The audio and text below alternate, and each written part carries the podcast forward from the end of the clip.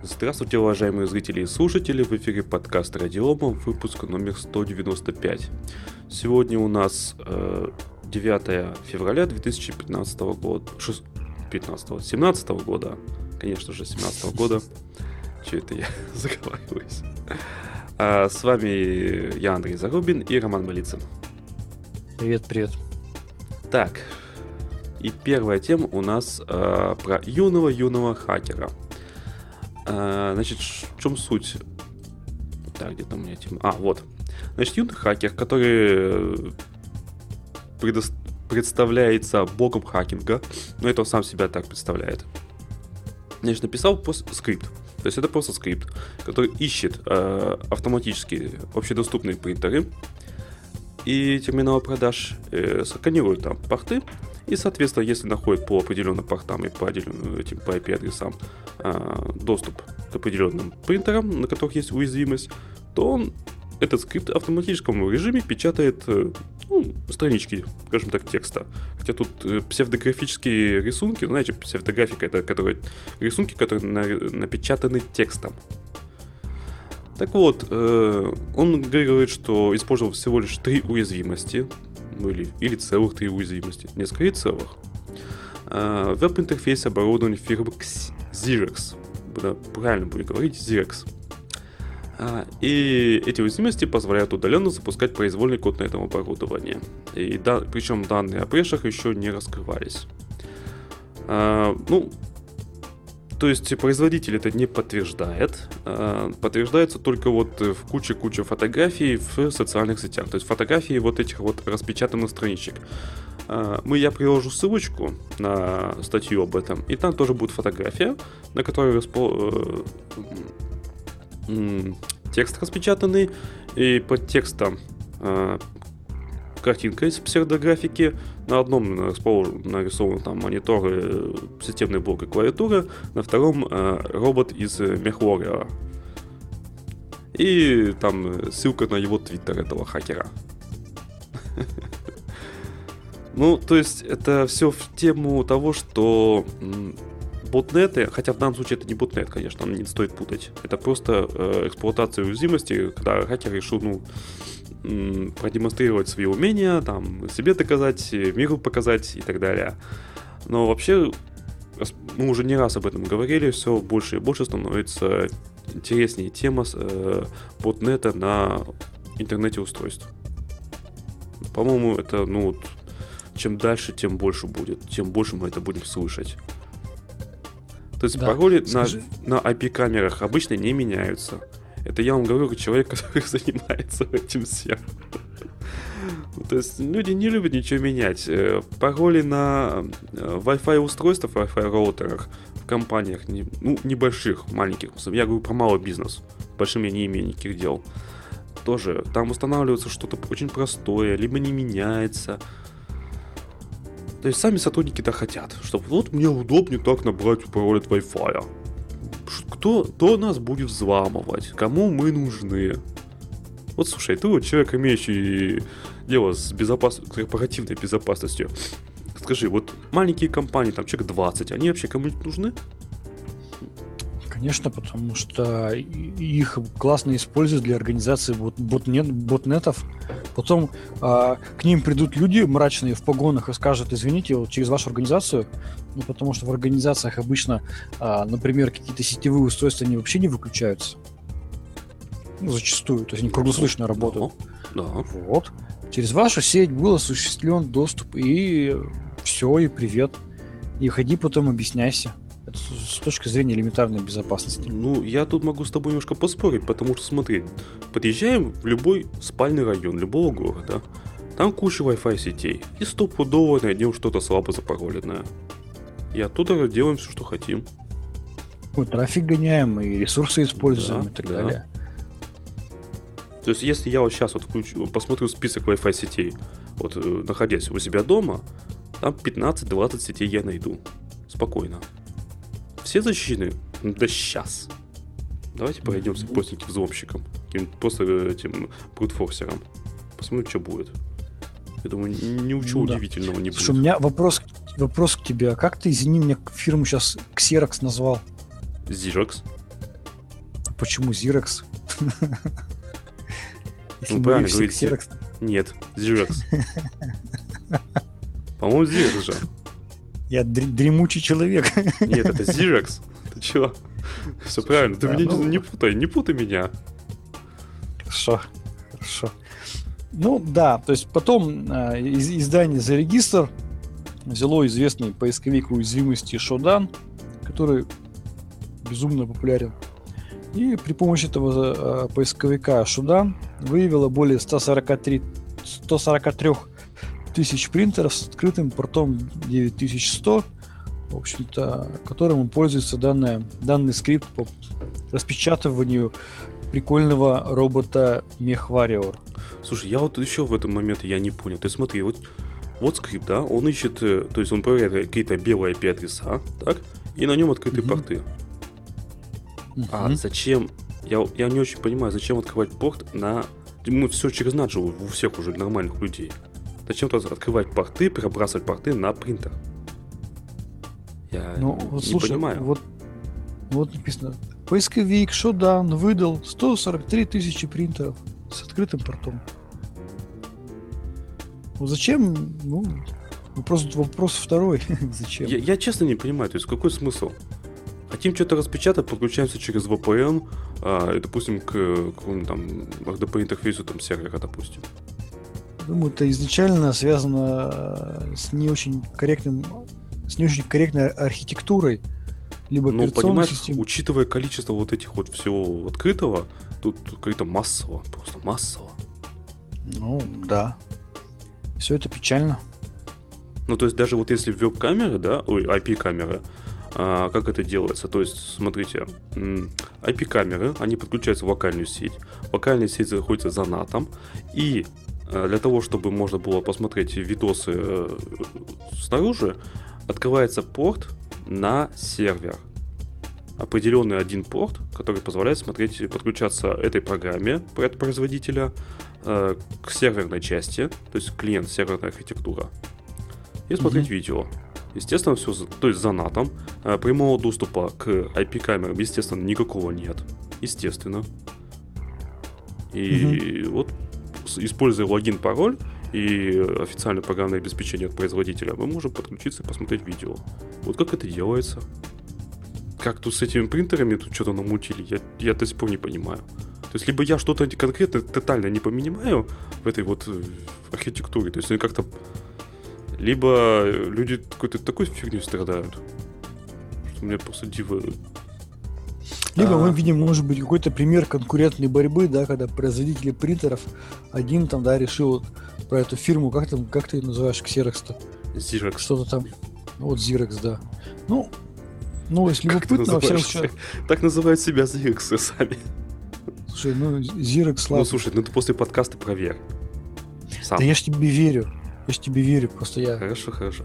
Не, смотри, вот тут нам в чате пишут, что а это случайно те принтеры, которые автоматически пробрасывают себя в мир?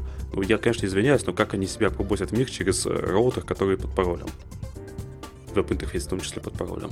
Плюс роутер непонятно какой фирмы, а, плюс, может быть, это роутер вообще на базе Linux Слушай, ну, ну если, если, да, это если драйвера, да, слушай, ну посмотри, если сейчас же все умные, сейчас все а, лю- любят обновляться через интернет там и так далее. А, может быть, э, какая-то клауд э, принт или что-нибудь, э, облачная печать Ну, какая-нибудь? Да, сервис, да. То есть он постоянно слушает соединение на каком-нибудь порту. Вот тебе открытый порт, А, условно говоря. Да, это вообще плюс печаль тогда. Зато, понимаешь, это же удобно, у тебя всегда принтер, всегда подключен к какому-то там облачному сервису.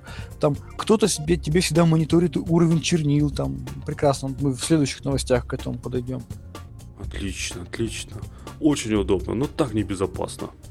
Забота, забота о потребителе Нет, наш главный мы, принцип. мы уже сто раз говорили, что удобство использования и безопасность понятие взаимно противоположное. Да. Вот удоб, Перпендикулярные. удобнее, когда ваша дверь домой, она не закрывается на ключ. Ну зачем? Ну ключи потерять можно. Да и проще открывать же так, Замок правда? сломается. Да. Небезопасно. У меня, я помню, когда я был школьником, а, у меня друг один, они вообще, в принципе, дверь не закрывали. Квартиру, в принципе. И про это было Ребята нечего, были. да? Ну, и брать было, может быть, и нечего, но просто не закрывали дверь. Так я однажды этим воспользовался, после к нему пришел утром, пока он спал. Никого больше кроме него не было, там, видимо, родители куда-то уехали.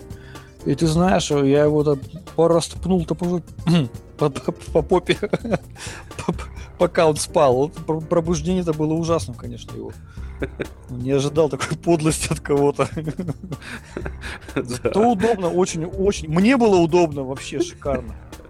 Тогда.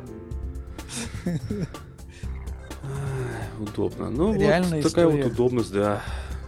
Клево. Ну вот мы разобрались, как это работает через э, фирменные софтины, клауды, шма шмауды.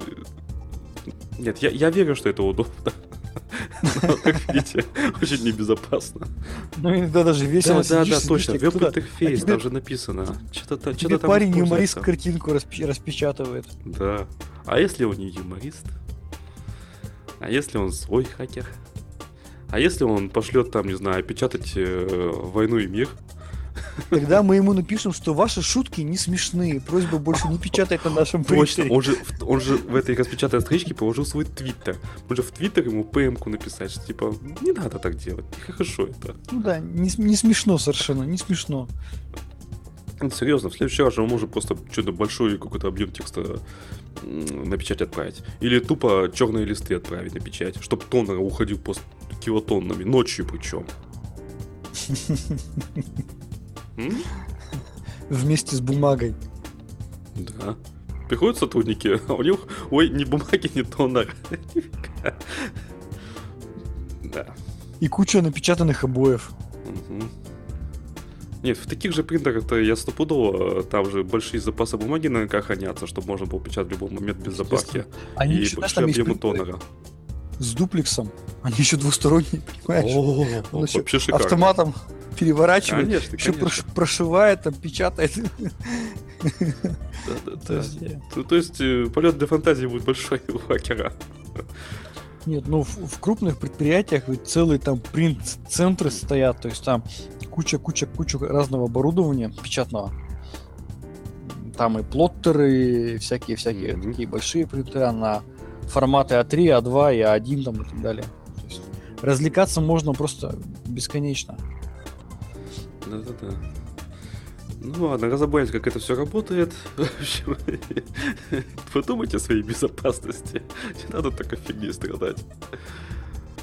Иначе попадете на денежку. Нет, в масштабах большой компании я верю, что это небольшие деньги. Но зачем? Ладно, давай дальше, наверное. Что тут? Да. И так уже все понятно. Пока, да, пока я еще я не устал, решили мы рассказать об итогах прошедшего в Москве форума ТБ-форум, так называемый техника безопасности. А, иди, интересно было на этом форуме а, выступление, секция, на которой выступали представители наших регуляторов.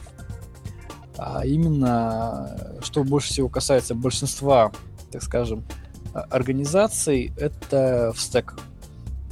Значит, выступили несколько представителей встека, которые рассказали, что ждать от встека по теме безопасности в 2017 году.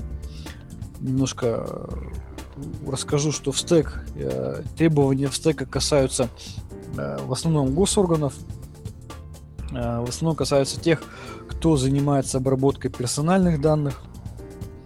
То есть ваши клиенты?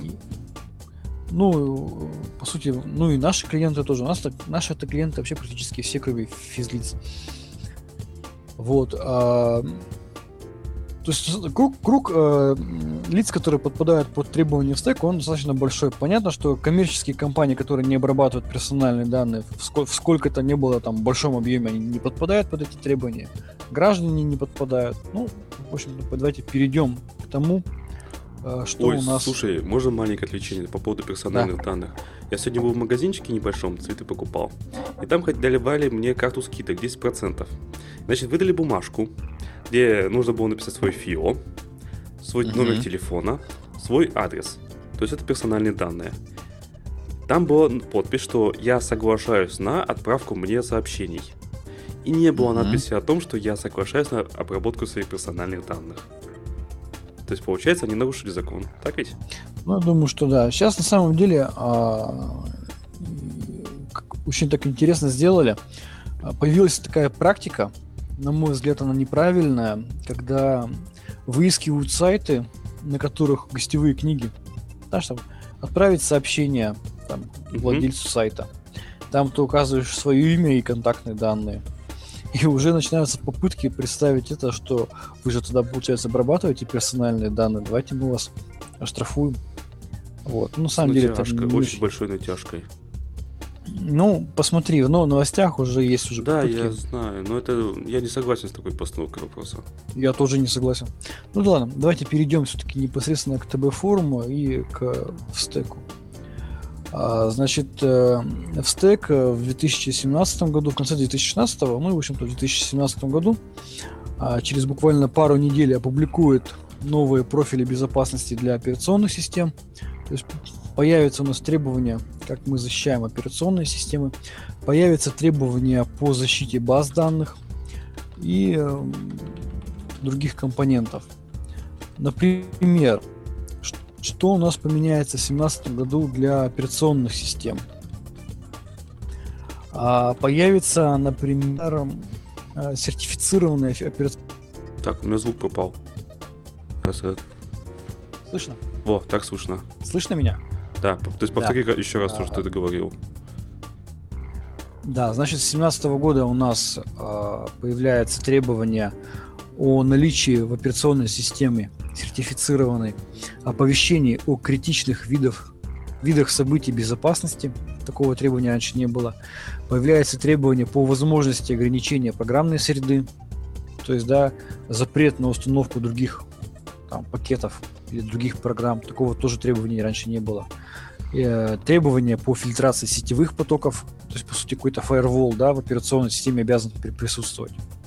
Все остальные требования а, там, по управлению доступа, по, по идентификации, аутентификации, они усиливаются. По изоляции процессов друг от друга тоже все это усиливается.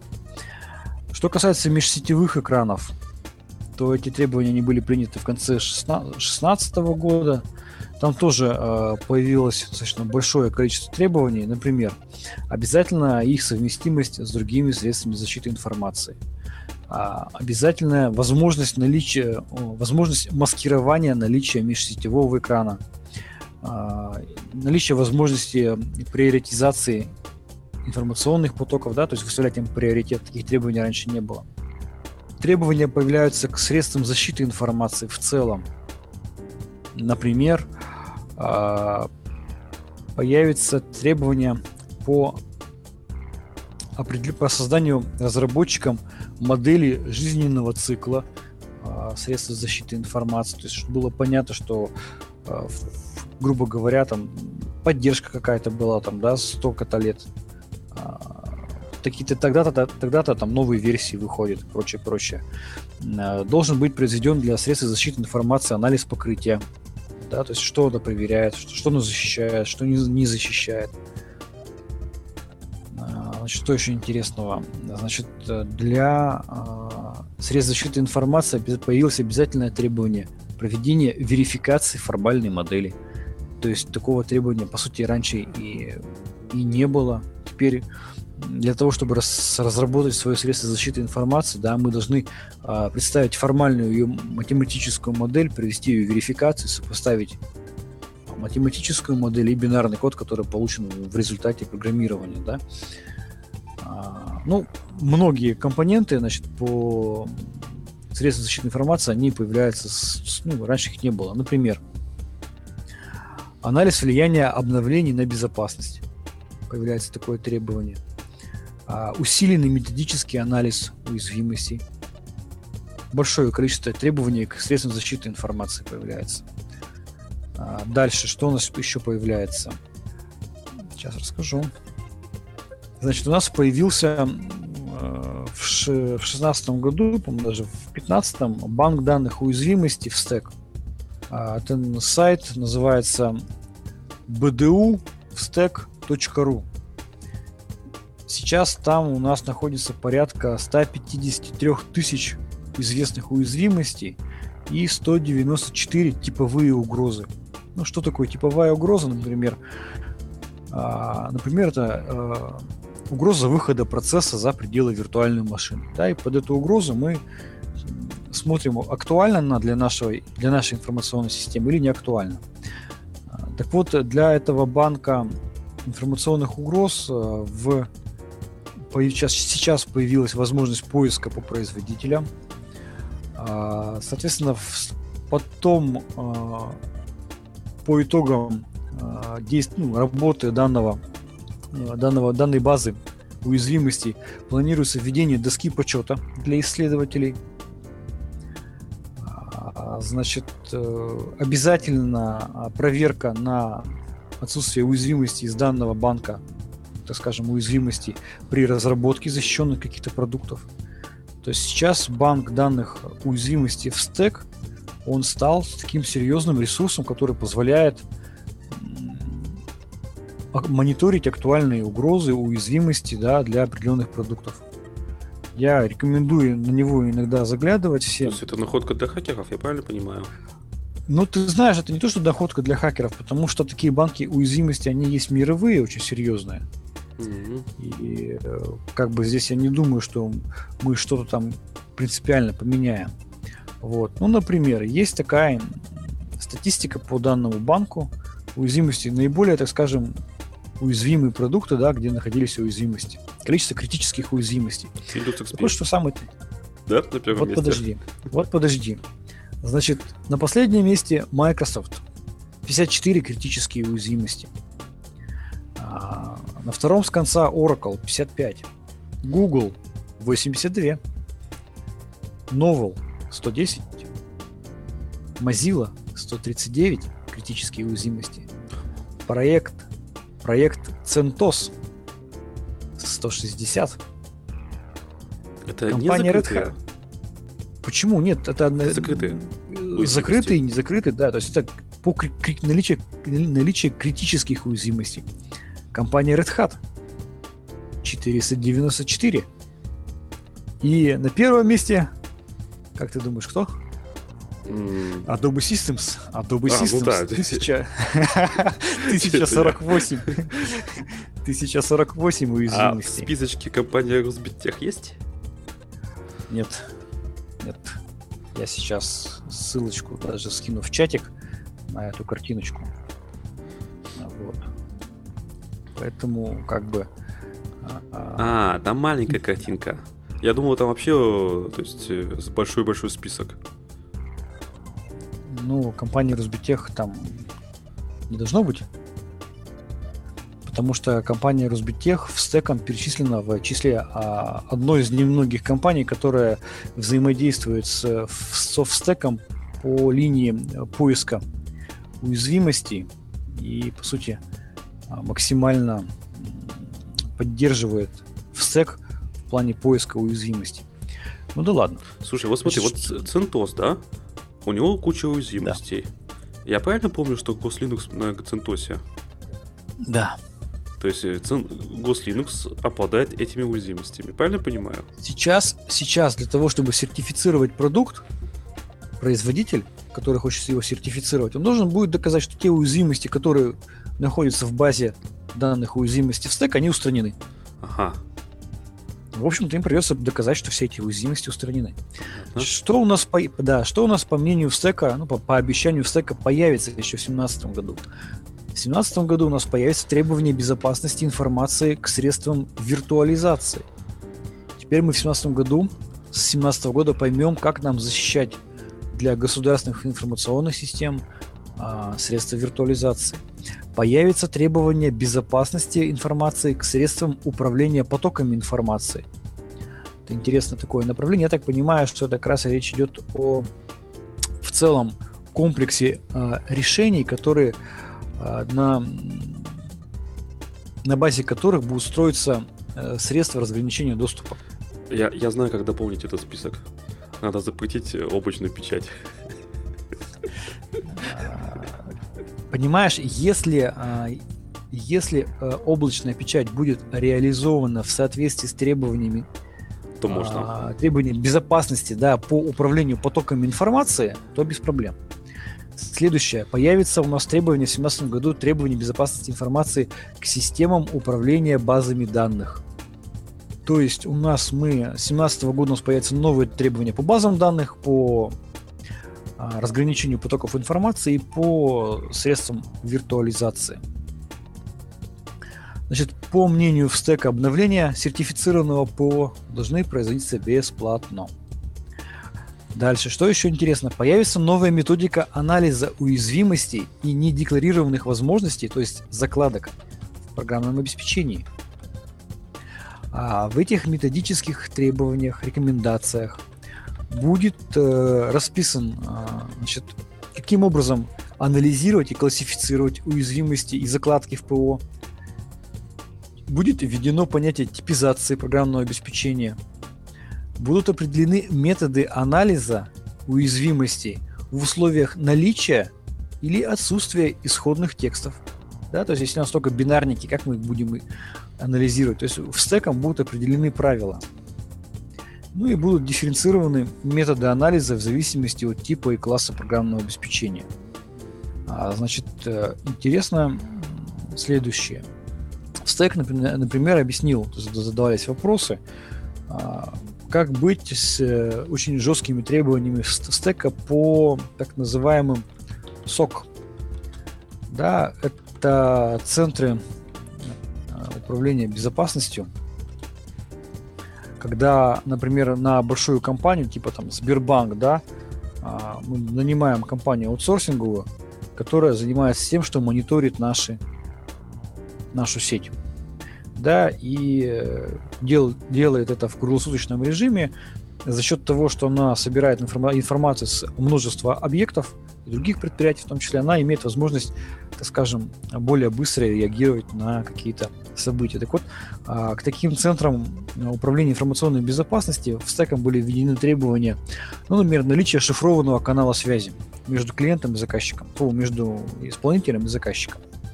Очень многими это было воспринято болезненно, потому что наличие шифрованного канала связи, на самом деле, это обязательно требование. Вы должны тогда купить э, шифратор, ну, средство для шифрования трафика, которое имеет сертификат ФСБ. А это достаточно большие затраты. На ну, что, в общем-то... Озвучь, какие пределы цифр там? Сколько там? Миллионы? Сотни тысяч? Ну, слушай, там, да, я думаю, что несколько сотен тысяч. Вот. А, то есть компания, которая производит анализ защищенности своего заказчика, она должна обладать очень хорошей, защищенной инфраструктурой, которая стоит очень больших денег. То есть теперь получается, что для того, чтобы мониторить сеть заказчика, ты должен обладать не только высокой квалификацией, а ты должен иметь очень хорошую свою защищенную, дорогую инфраструктуру. На что, в общем-то, заместитель директора в стека ответил, ну нельзя же мониторить сеть заказчика и не иметь при этом защищенного канала и защиты своей инфраструктуры. Логично. Да, то есть начали, начались сразу как бы два, два варианта. Да, вроде как говорят, что ну, что это же просто вопрос доверия между заказчиком и исполнителем. Зачем туда лезет в стек? Пожалуйста, заказчик верит своему исполнителю, да, по мониторингу. Зачем в стеку туда вмешиваться? Но с другой стороны, правильно говорят, извините, если а, исполнитель мониторит государственную систему, ну, никаких проблем в этом нет. Но а если по этому каналу могут зайти там чужие какие-то там, да, то есть по сути, э, вот я вот так резюмируя все э, те тезисы, которые рассказал, можно сделать вывод такой, что в стек максимально сейчас поднимает требования к информационной безопасности, а максимально поднимает планку для участников рынка информационной безопасности – Теперь, чтобы серьезно заниматься информационной безопасностью, оказывать какие-то услуги, производить какие-то продукты, а, производители, а, либо лица, которые оказывают услуги в сфере информационной безопасности, обязаны обладать высокой квалификацией, а, высокой, так скажем, технической готовностью. То есть теперь этот рынок закрывается, по сути, от различных мошенников, дилетантов, ну и, соответственно... И тех, у кого мало денег. И тех, у кого мало денег, да. Поэтому сейчас, я думаю, в 2017 году, после выхода а, вот таких требований очень жестких, а, рынок информационной безопасности, он станет, так скажем, из какого-то совершенно базарного, да, превращаться в высокопрофессиональный такой серьезный рынок, где играют очень серьезные игроки. Поэтому я считаю, на самом деле это хорошо, потому что сейчас, когда ты хочешь защитить свою сеть, зайди на любой сайт айтишный, любой конторы, тебе любая контора скажет, мы вам очень классно защитим вашу инфраструктуру.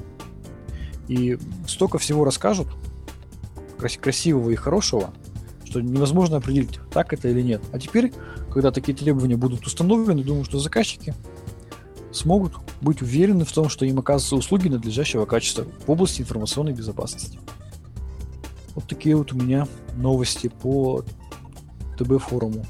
Ну, в принципе, это хорошо. То есть для тех, кто хочет получить действительно работающую защиту, не считаясь э, ну, да. с деньгами, по большому счету, те смогут уже выбирать исполнителей из э, списочка соответствующего, который соответствует э, требованиям стека. Ну, а остальные, как обычно, как всегда, своими силами в основном, да. как попало. Про Wi-Fi мы уже ну, обсудили.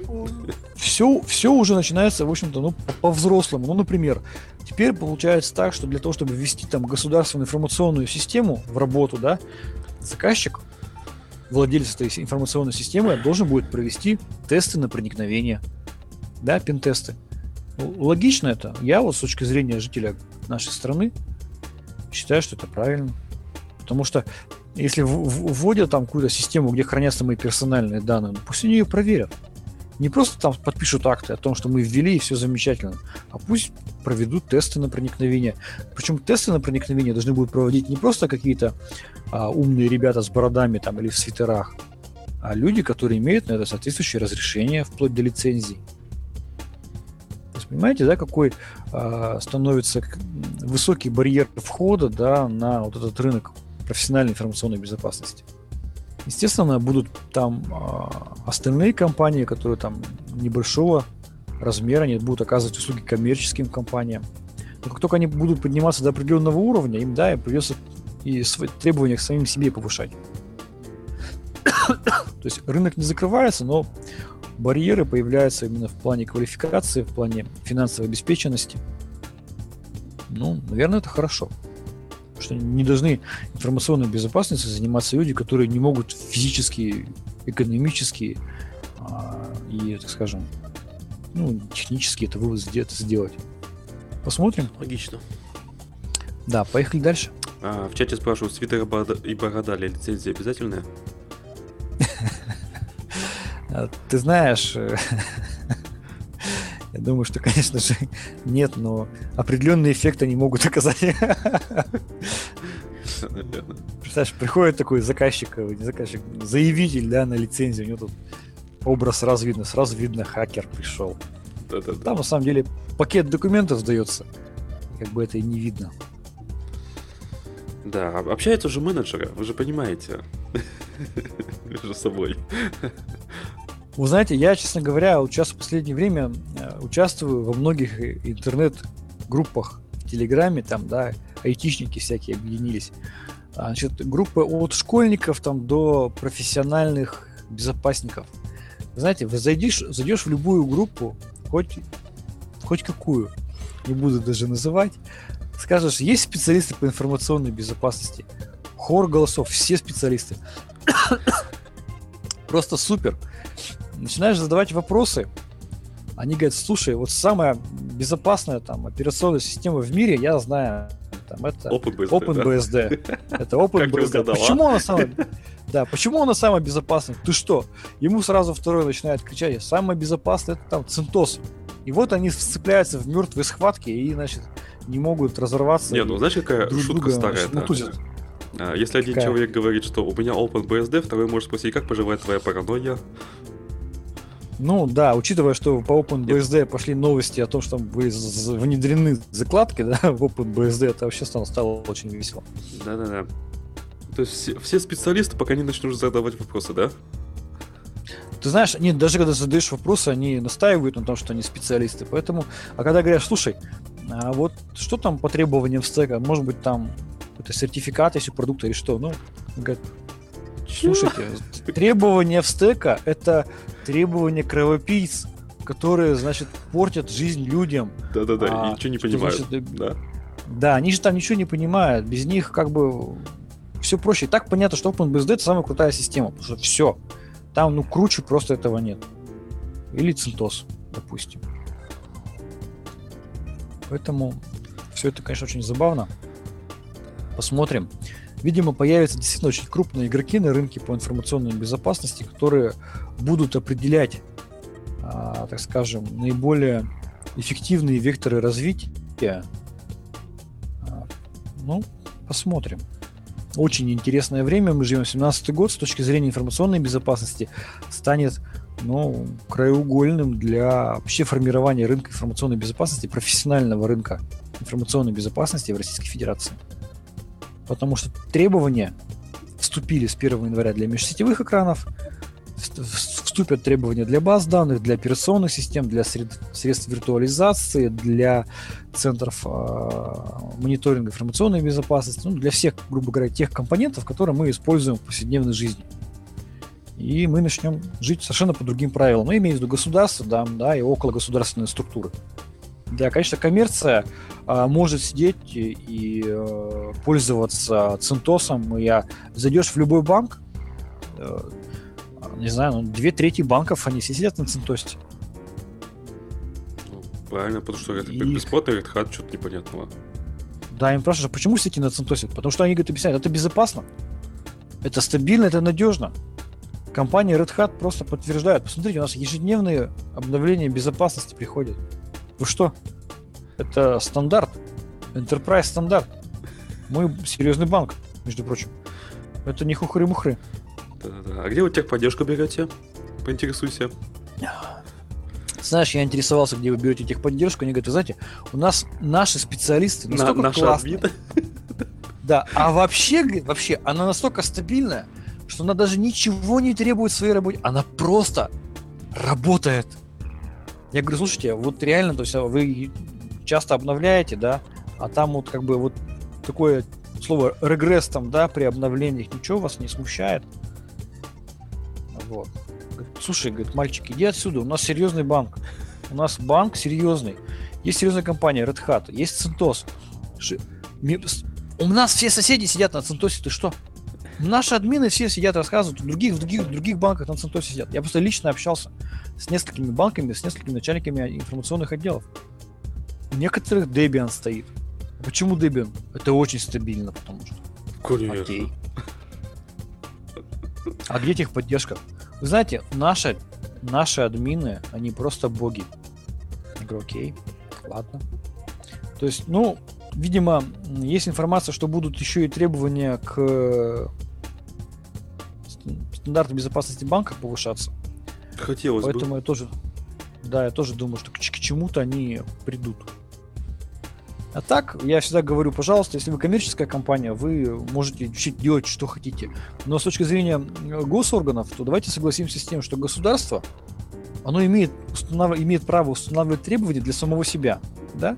То есть для, для госорганов мы имеем право, как государство установить требования, имеем право. Слушай, я вот только хотел уточнить, а это для всех госорганов, в том числе там, допустим, ну, мелкие какие-то контор там? Слушай, ну госорганы, для госорганов это, по сути, требования, они коснутся практически муни- всех. муниципалитетов там вот. Муниципалитетов, да? да, да. То есть в стек, по сути, в стек, ну, а, смотри, объясняю. Ну, например, что такое муниципалитет? В муниципалитете есть, а, например, муниципальная информационная система. Учет граждан, которые получили земельные участки, которые там что-то еще с ними стало, там, да, пожалуйста, на город-миллионник, там. Конечно, надо. Даже если у нас город всего на 50 человек, у них что есть? У них есть точка доступа к какой-нибудь базе данных, которая находится в федеральном центре. Делинк. Потому что а, ну, потому что как там, пенсию там проверять, там, соцобеспечение там и так далее. Эти вот эти точки доступа, они должны быть защищены? Должны.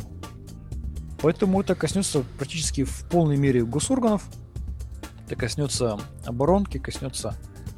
А, ну, оборонка там по своим правилам живет. Но в большинство предприятий оборонно-промышленного комплекса, они курируются как раз в стеком. Требования стека на них будут распространяться. Имеются, предприятия оборонно-промышленного комплекса. А Минобороны там, да, они по своим немножко правилам живут но они близки к этому, к, к, к требованиям стека. Поэтому большое количество предприятий, государственных, около государственных, они, конечно, будут вынуждены соблюдать эти требования, будет много возмущ... возмущений, будет много попыток. Я, я тебе буду сказать, скажу сразу, будет нытье о том, что нет денег. Это я тебе гарантирую. Естественно. А ты знаешь, как вот хитрят там, да? У людей там, допустим, есть э, региональная государственная информационная система. Они пытаются а, представить ее не региональной ГИС, не, не, регион, не региональным ГИСом, да, а какой-нибудь там просто а, персональными данными. Там, разобьют ее на несколько кусочков. Говорят, ну, защищать практически и не надо. То есть это будет такая битва за повышение кибербезопасности. Хватит ли денег у муниципалитетов, нам задают вопрос. Ну, что я могу сказать? Ну, значит, потребуется Существует... федеральное финансирование. Да, Видимо, не, так. Не только так. Ну, будут иногда государственные закупки какие-то массовые. Ну, на самом деле... А... Ну, при массовых закупщиков вы хотите скидочку-то, а? Всегда полагается. Все, давай на следующую тему смотрим. Да, давай. Так. А, пак чипа. Давай ты расскажешь. Я что-то как-то... Да, значит, за последние два дня а, все у наши интернет-каналы в Телеграме взорвались новостью о том, что, а, значит, интересно, в семействе процессоров Intel Atom C2000 присутствует баг, который выводит из строя устройства Cisco и других производителей. Причем э, баг действует как бомба замедленного действия, э, проявляется только через полтора года активную эксплуатацию или позже. Э, соответственно, после появления такой новости компания Cisco опубликовала предупреждение о проблеме с синхронизирующим сигналом в некоторых своих устройствах. Значит, началась замена оборудования – а, фактически а, получается так, что может пострадать очень большое количество оборудования. А, среди сетевиков уже ходит информация о том, что менеджеры Cisco уже обзванивают клиентов и проактивно заменяют оборудование, которое пока еще не вышло из строя. Представитель компании Intel объяснил данную проблему как постепенную деградацию элемента микросхемы под высокой нагрузкой после нескольких лет использования. При этом он отметил, что деградация происходит так часто, что это не соответствует стандартам качества Intel. А, в общем, печальная на самом деле история, потому что многие а, пользователи отмечают, что фактически они э, оказываются в ситуации, когда а, устройство будет выходить ну, практически ровно в момент окончания гарантии на него из строя. Вот, уже возникают даже конспирологические теории, они специально ли это делается, да, для того, чтобы, так скажем, понуждать пользователя каждый Нет, раз приобретать новое. В, в это я не верю. Смотрите, причина очень простая. Полтора года для сетевого оборудования это не срок, по большому счету. Оно должно работать долгие годы. Его не нужно менять раз в полтора года, это бред. То есть ну... фирма, которая начнет это выпускать, такое оборудование, которое ломается гарантированно через полтора года, э, ее оборудование перестанут закупать. Потому что деньги на Согласен, согласен. Тем более, что оборудование диски это, ну, это нормальные деньги, прямо скажем. Ну вот, тем не менее, деградация элемента микросхемы. Ну, я почитал комментарии там вот к этой новости. Там люди пишут достаточно интересные вещи. То есть пишут о том, что Intel в последних своих поколениях процессора а, заменила термоинтерфейс, который то есть под э, крышечкой э, процессора, то есть это то, что мы видим сверху, это крышечка под ней находится ну, некое вязкое вещество, там оно разное бывает просто, а, которое, благодаря которому а, происходит теплообмен между самим процессором, его кристаллом, и этой крышечкой. И крышечка уже передает э, через термопасту тепло на кулер. Так вот, в последних поколениях пишут, что там теперь может там чуть ли не майонезом, и все это дело деградирует очень быстро под нагрузкой. Вот, видимо, тут... Майонез, да. Ну, это, конечно, образное выражение, вы же понимаете, не майонез. Как бы не надо думать. А, то есть да, изменился э, не то чтобы состав смеси, а вообще другая смесь стала. Поэтому некоторые умельцы теперь отковыривают крышечку, что-нибудь туда заливают. Ну, ну, тоже опять по-разному люди там поступают. Некоторые пишут, что там а, жидкий металл заливают. и приделывают крючку обратно. И типа после этого процессор нормально долго работает. Жуткий колхоз. Мы не ожидаем от компании Intel такого низкого качества, по сути, ширпотреба.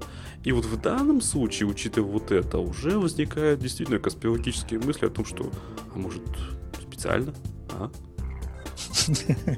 Ну, я согласен с тобой, что это специально быть не должно, потому что а, в любом случае все попали на деньги, компания Cisco начала действительно замену оборудования. Ну, конечно, Ци... это же, они же предъявят все денежные Intel, все претензии. Это я суд даю. Поэтому как бы здесь никто не собирается нести затраты за Intel, и все затраты будут возвращены Конечно. компании, поэтому здесь, ну, история, конечно, очень любопытная, она своеобразная, учитывая то, что и так возникает несколько там бывает претензий по поводу да, там, удаленного управления, да, процессорами Intel, там, да, технологии стандартные их, там, да, что-то еще. Тут еще получается, что мало того, что мы им не можем доверять с точки зрения информационной безопасности в определенных случаях, получается, что иногда и с точки зрения надежности можно опасаться. Да, ну вот мы действительно приходим к интересным вещам, когда вот э, ошибка производителя спустя там полтора-два года всплывает и, и чего делать людям – покупать новое оборудование, менять. Это, вот каждый шаг это деньги. Заказ деньги, а покупка деньги. Ну, простой логистик, деньги. Логистика деньги, простой деньги. А работа там монтаж, там, не знаю, кто там, админ, допустим, тоже деньги. И кто все это будет? Банкет, банкет оплачивать? На банкет, видимо, приобретает массовые масштабы. Видимо. Да, печально все это. Давай в следующую тему. Так, следующая тема. А, ну это веселая тема. Ну как веселая? Наверное, для нас веселая. Значит, Бельгия. А, по Бельгию мы ни разу ничего не говорили. И вот, наконец-то, решили высказаться. Чего? Потому что бельгийцы решили отчебучить. Есть такая компания New, New Fusion. А, значит, специализируется на цифровом маркетинге. Ну, извините, у меня еще насморк значит, вживила под кожу своим сотрудникам электронные чипы, с помощью которых они могут открывать двери офиса и пользоваться оргтехникой, и в, в том числе это включать компьютеры, пользоваться ими. А, что понимается в данном случае под чипом? Это а, ампула, а, видимо, в стеклянном корпусе, ну, не скорее пластиковом, я так подозреваю, стекло уже не слишком надежно. Ну, видимо, в пластиковом корпусе, там есть фотография, мы приложим ссылочку. И размером с рисовое зернышко, и оно вот э, просто вживляется при помощи специального аппаратика под кожу. Ну, я так понимаю, что он легко изымается. То есть, ну, опять же, по сути, это уже из, изымать, это будет э, хирургическая какая-то операция, хоть может быть небольшая. А, значит, цена вопроса, а, стоимость только зернышка этого чипа 100 евро. А, цена операции по вводу и выводу не указывается. Ну вот, видимо, просто кольнуть и все, это подозреваю.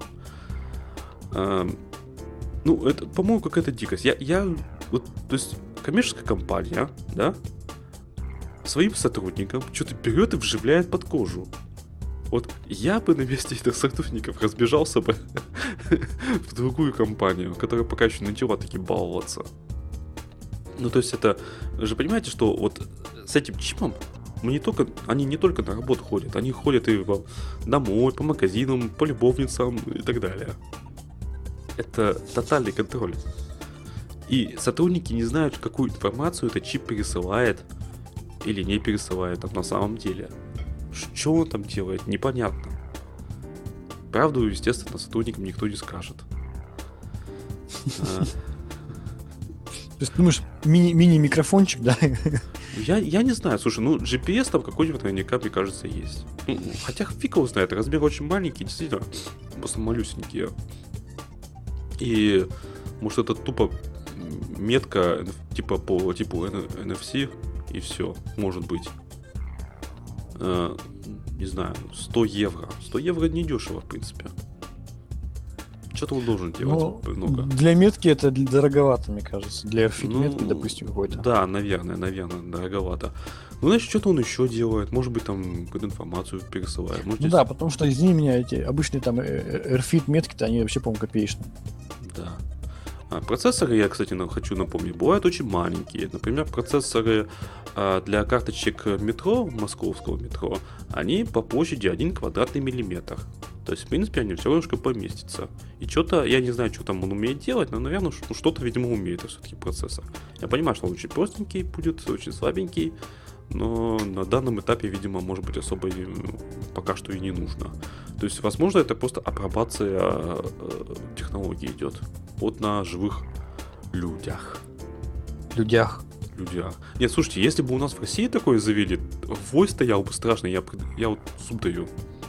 Бельгии нормально, видимо. А, 100 евро это только метка.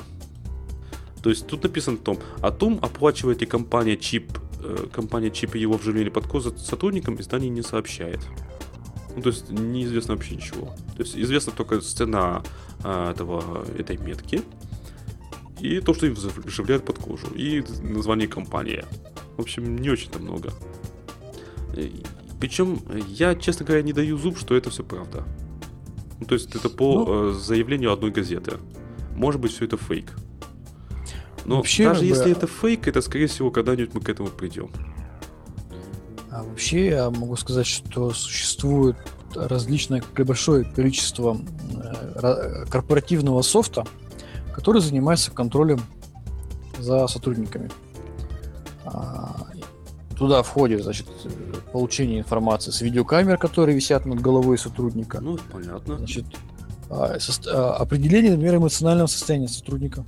Ой, это как? Да. По выражению лица? А ты знаешь, э, честно говоря, я не знаю, как они это определяют. То есть я думаю, что это на- начинается от э, скорости темпа работы с клавиатурой, да. Он начинает что-то медленно там печатать. Ага. Приуныл. Да, и, Та-та-та, возможно, зарплата, зарплата уменьшается, уменьшается. Да, то есть еще какие-то другие характеристики, то есть смотрят, да, эмоциональное состояние сотрудника там, или рабо- работоспособность упала. Да, то есть у работодателя два варианта, или прийти к нему, дать подзатыльник, там, да, или там принести шоколадку ему, по- погладить по головке, сказать, ну что ты так приуныл-то, давай-ка это, приободрись, тебе еще ночь работать. То есть сейчас система контроля а, предприятиями различными за сотрудниками, они достигли ну, огромного прогресса. Сейчас вся переписка, которая ведет сотрудник на своем компьютере, она может контролироваться. Неважно, это Skype, не Skype. А, Современные так называемые DLP-системы, они э, мало того, что они контролируют трафик а, и вы вычленяют э, твои сообщения из трафика и э, смотрят, на какие ты сайты ходишь, они выстраивают систему связи с теми людьми, с которыми ты общаешься. Указывают их близость к тебе, там, да, насколько ты часто с ними общаешься. То есть там целый граф, идет построение граф, а, с кем ты переписываешься, какие электронные адреса, там, на какие ты сайты ходишь. И в итоге а, аналитикам выдается уже готовая картинка, да, а, схема твоих связей, а, о чем ты общаешься. По сути, на какие темы ты общаешься с этими теми или иными ли- лицами, да, там. То есть, ну, добавим сюда вот еще электронную метку, вообще шикарно будет. То есть компания будет тотально вмешиваться в твою даже по сути частную жизнь. Ну да. Вы же не снимаете, вы уходите из офиса, вы не снимете. Вы с собой несете. Да. У меня знакомая одна рассказывала лично, она пришла в одну компанию, крупно устроилась юристом, девушка симпатичная. Вот. Ну, и приходила пораньше на рабочее место, там, пока никого не было, она переодевалась там на рабочем месте, а, меняла одежду свою там на какую-то более офисную. Потом мне сказали, говорит, слушай, говорит, тут это, над твоей головой, над, над- головой каждого сотрудника у нас видеокамера, и там сисадмины очень веселятся, когда там переодеваешься. Можешь, говорит, перестать это делать? Я говорю, я говорит, не знала. Печально. Да. Хотя, конечно, о, о таких вещах необходимо должна компания предупреждать, но вот ее не предупредили. Она сразу после этого случая уволилась, сказала, я не готова работать в ситуации, когда а, тотальный контроль надо мной. Ну, это тяжело психологически. То есть э, работать под камерой, это просто тяжело. Зная, что за тобой постоянно наблюдают, в том числе и в любой момент времени. У нас, кстати, в России предлагались э, ну, некоторые общественные инициативы, что давайте вот в кабинете каждого чиновника повесим камеру. А я могу предложить, а давайте у каждого повесим камеру. Вы как работать будете? Хорошо? Точно? Нам комфортно будет, удобно? Психологически вам не потребуется там психолог через полгодика? Или даже через месяц такой работы? Или психиатр? Так что я против ну такого, ну, да. честно говоря. Это, это слишком. Везде должен быть разумный баланс. Ну, конечно. А, по закону должна что... быть табличка ведется видеонаблюдение. Кстати, по идее, да.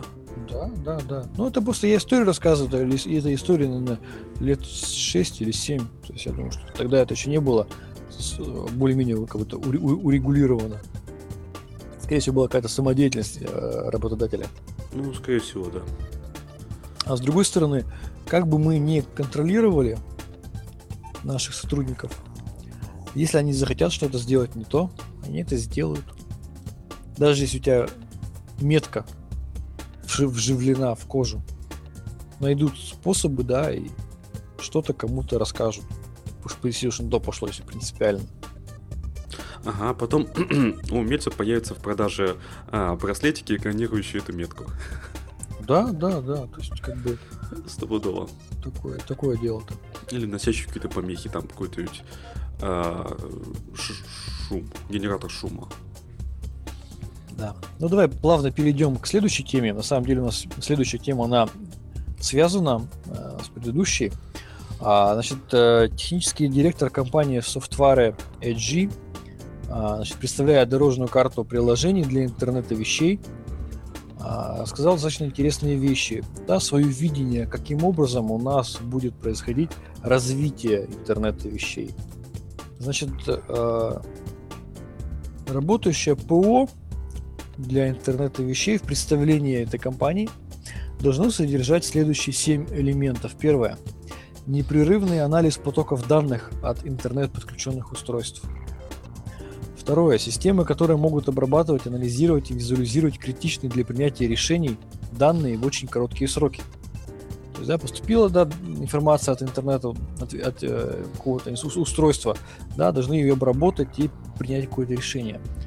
Третье. Системы доступа к цифровым датчикам, смарт-устройствам, а, они должны автоматически формировать какие-то ответы на события, в том числе иметь возможность машинного обучения. Четвертое. Интернет вещей должен требовать облачных вычислений, а в самих устройствах данных практически не должно быть, да, то есть все данные из этого вашего устройства, они должны где-то аккумулироваться в облаке. Следующее. Должен быть универсальный интеграционный модуль обмена сообщениями, который обеспечит бесперебойное общение всех машин в пределах системы интернета вещей, да, то есть все наши устройства, холодильники, утюги, э, браслеты должны друг с другом общаться по определенному формату сообщений. Шестое. Интернет вещей должен иметь возможность объединить все данные, да, то есть совокупность там один по, по температуре, там, да, другой по влажности, третий там по каким-то еще другим параметрам. И седьмое, обязательно должна быть аналитика, которая определяет интеллект интернета вещей. И при этом аналитика должна быть контекстной и учитывать поведение конкретного человека или машины. Умеющая все это делать платформа приведет к появлению совершенно новых продуктов и услуг и совершенно новых бизнес-моделей. А теперь, внимание, они приводят примеры да, новых бизнес-моделей, новых услуг. Ну, например, страховые компании будут уметь мониторить умные вещи своих клиентов и привязывать стоимость страховок к поведению людей. Я это почитал, я содрогнулся, если честно. Например, зубная интернет-щетка может приучать людей к здоровым привычкам, если параметры чистки зубов будут связаны со стоимостью страховок.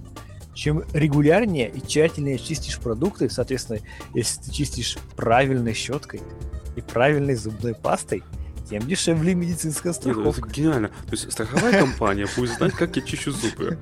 Отлично. Она еще будет говорить, вы неправильной зубной пастой Конечно, не, не сертифицированный. Купите, правильную зубную пасту. Да, от наших, от наших бизнес-партнеров.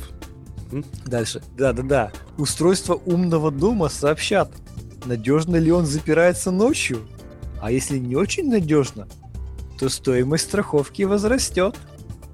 Растет количество... форточку. Ой, не закрыли вы форточку, стоимость страховки выросла. Дальше еще интереснее. Растет количество экспериментов по внедрению интернет-вещей в организм человека, да, то, что мы вот предыдущую новость обсуждали.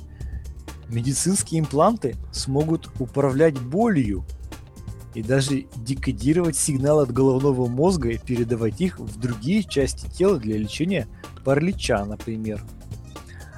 Ну, я, я понял, не, не выплатил очередной взнос по страховке, тебе электрический разряд. Я, вот, я понял. Новая, новая бизнес-модель.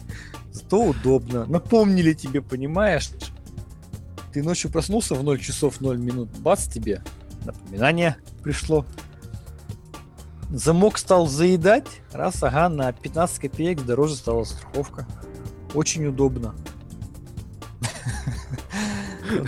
Выпил рымку, там чего-нибудь, стакан вина, все. Не, не так. И выпил, выпил, смешал водку с пивом, на утро у тебя страховка аннулируется, потому что это до следующего дня. Мы не несем ответственность за ваше здоровье в течение следующих суток. Да, Если вы сдохнете, это будет ваша проблема. Что же, Сергей Петрович, не бережете вы себя, не бережете. Да-да-да, и, и звонок от врача. Ну как же так, ну что вы. Это, это потрясающе. Действительно, это новые бизнес-модели, это новые услуги, которых мы раньше даже представить себе не могли. Слушай, в таких условиях я начинаю потихоньку понимать этих дауншифтеров ну, которые там... Да. Э, ну, представь себе. Едут на Гуа а, какой-нибудь. Да, вот, э, ну, представь себе, да, что системы, значит, э, должны, значит, данные передавать в облако и там их аккумулировать, да, а анализировать эти эту информацию, эти события, да, на условиях там какого-то машинного обучения. Ну, вообще здорово. То есть холодильник мой куда-то отсылает данные. Потом сколько раз я загружаю в него продукты. Там утюг, сколько раз там я что-то еще с ним делаю. Унитаз, опять же, тоже сообщает, сколько раз я им пользуюсь, да, потом, значит, они все это аккумулируют, да, взаимодействуют, и, соответственно, они анализируют. То есть я, предположим, ну, я тебе больше скажу, унитаз открываю. сможет провести экспресс-анализ. Нет, подожди, так вот, холодильник и унитаз, они сопоставят? Конечно. Сопоставят, смотрят, опа, я пользуюсь унитазом чаще, чем открываю холодильник. Значит, что? Значит, я где-то еще беру продукты, понимаешь? Еще где-то беру продукты. И не бойся какую-нибудь гадость. И не бойся какую-нибудь гадость. То есть мне скажут, сразу скажут, знаете, опять страховочка ваша дороже станет. То есть вообще просто потрясающе. Просто потрясающе. Не, ну смотри, вот, а будет я... ли пользоваться это спросом? То есть люди же будут голосовать э, рублем, долларом, там, евро и так далее. То есть, э, как бы, это удобно. Лицах... Это удобно. Ты знаешь, тебе объяснят, что это удобно, потому что тебе скажут, только благодаря вот такому способу ты сможешь вовремя узнать о проблемах своего здоровья. И только благодаря этой услуге мы об этой проблеме вовремя сообщим твоему лечащему врачу.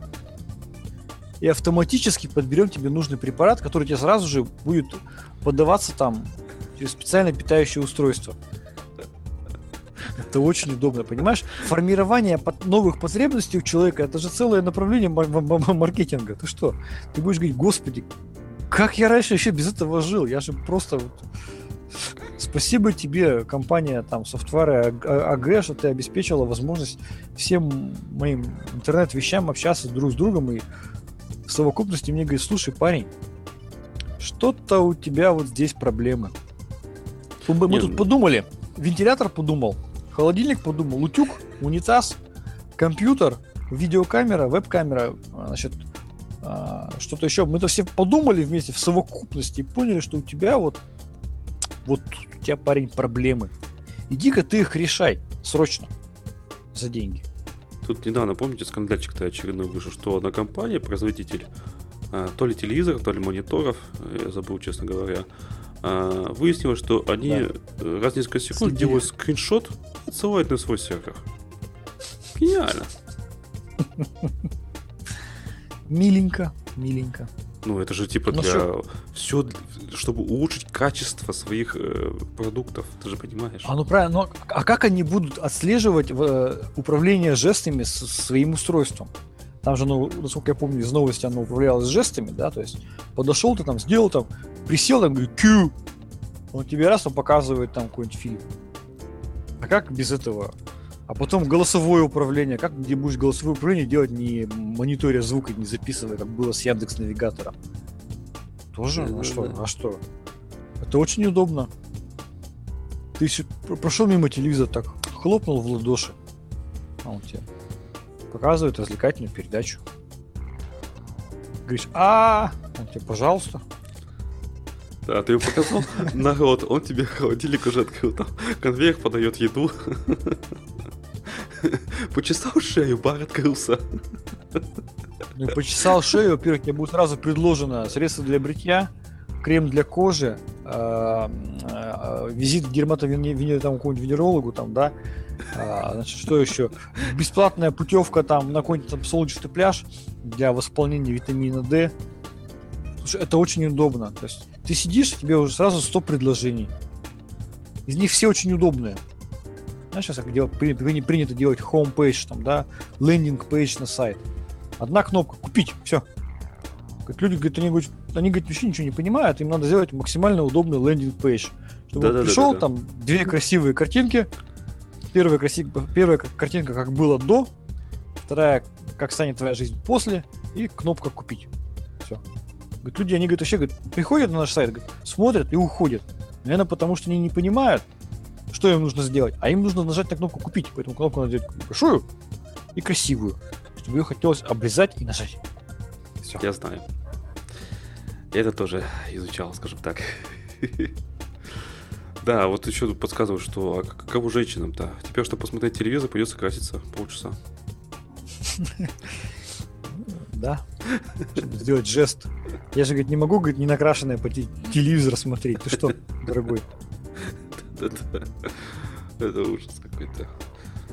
Да, какой-то мы... э, Нарисовали мрачный, мрачный мир счастливого будущего. Ну, для Ну, кого-то будет утопия, для кого-то антиутопия. Люди все разные. Для большинства, скорее, будет даже утопия. Я, кстати, скажу так. Так что люди, скорее всего, даже проголосуют своими, своим кошельком за удобство. Ну, многие, многие, для многих это просто удобно, они не будут заморачиваться. Это же классно. Ты сидишь, и тебе только сел на унитаз, он тебе сразу там анализы твои выдал. Собственно говоря, мы уже под влиянием всего этого там у вас э, телеф- смартфон, все, вы уже сдаете свои данные. Кто там, iPhone, да, пульс-то меряет, или кто там сейчас? Да, пульс. Пульсом можем. Сейчас можем мерить всем чем угодно. Чуть ли не холодильником, там, не знаю, утюгом. Прижался к холодильнику, да, обнял его. Он так, дорогой мой, да у тебя температура. Так, для админов будет антиутопия. Ну почему же? Работать, знаете, сколько будет? И чё? Нет, появится обязательно это регулирование этого ры- рынка, обязательно ре- регулирование интернета вещей, появится государственное, законодательное. Не, ну представьте, вот смотрите, вот центр этой обработки данных, вот эти э, какой-то компании, которая собирает данные с умного дома. Ее хакнули. Или там сотрудника, сотрудника подкупили. Он слил данные. Все. Все. Множество людей, жизнь может сломаться, когда эти данные могут обнародовать. Да, чиновник, чиновник подходит к холодильнику за ночь до 25 раз. Ты представляешь, это скандал. То есть, во-первых, да, да. откуда он столько кушает? Во-вторых, как он работает, если он всю ночь жрет? А еще выяснится, что он там жрет. Это же выяснится обязательно. Это унитаз он же доложит. Как бы. Ну ладно, на этой... Так, ну все, да?